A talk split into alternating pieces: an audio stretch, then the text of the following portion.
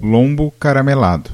www.chefrs.com.br Ingredientes: um lombo de porco pesando entre 1 e 1,2 kg, uma, uma bisnaga de glicose ou glucose de milho, 360 gramas, uma bisnaga de mostarda, aproximadamente 190 gramas, 100 gramas de manteiga, quanto basta de sal, quanto basta de pimenta do reino.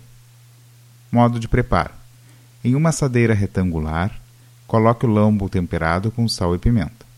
Cubra com a mistura da manteiga derretida, mostarda e glicose.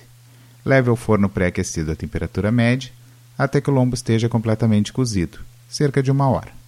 Para mais receitas, dicas, acesse nosso site www.chefrs.com.br.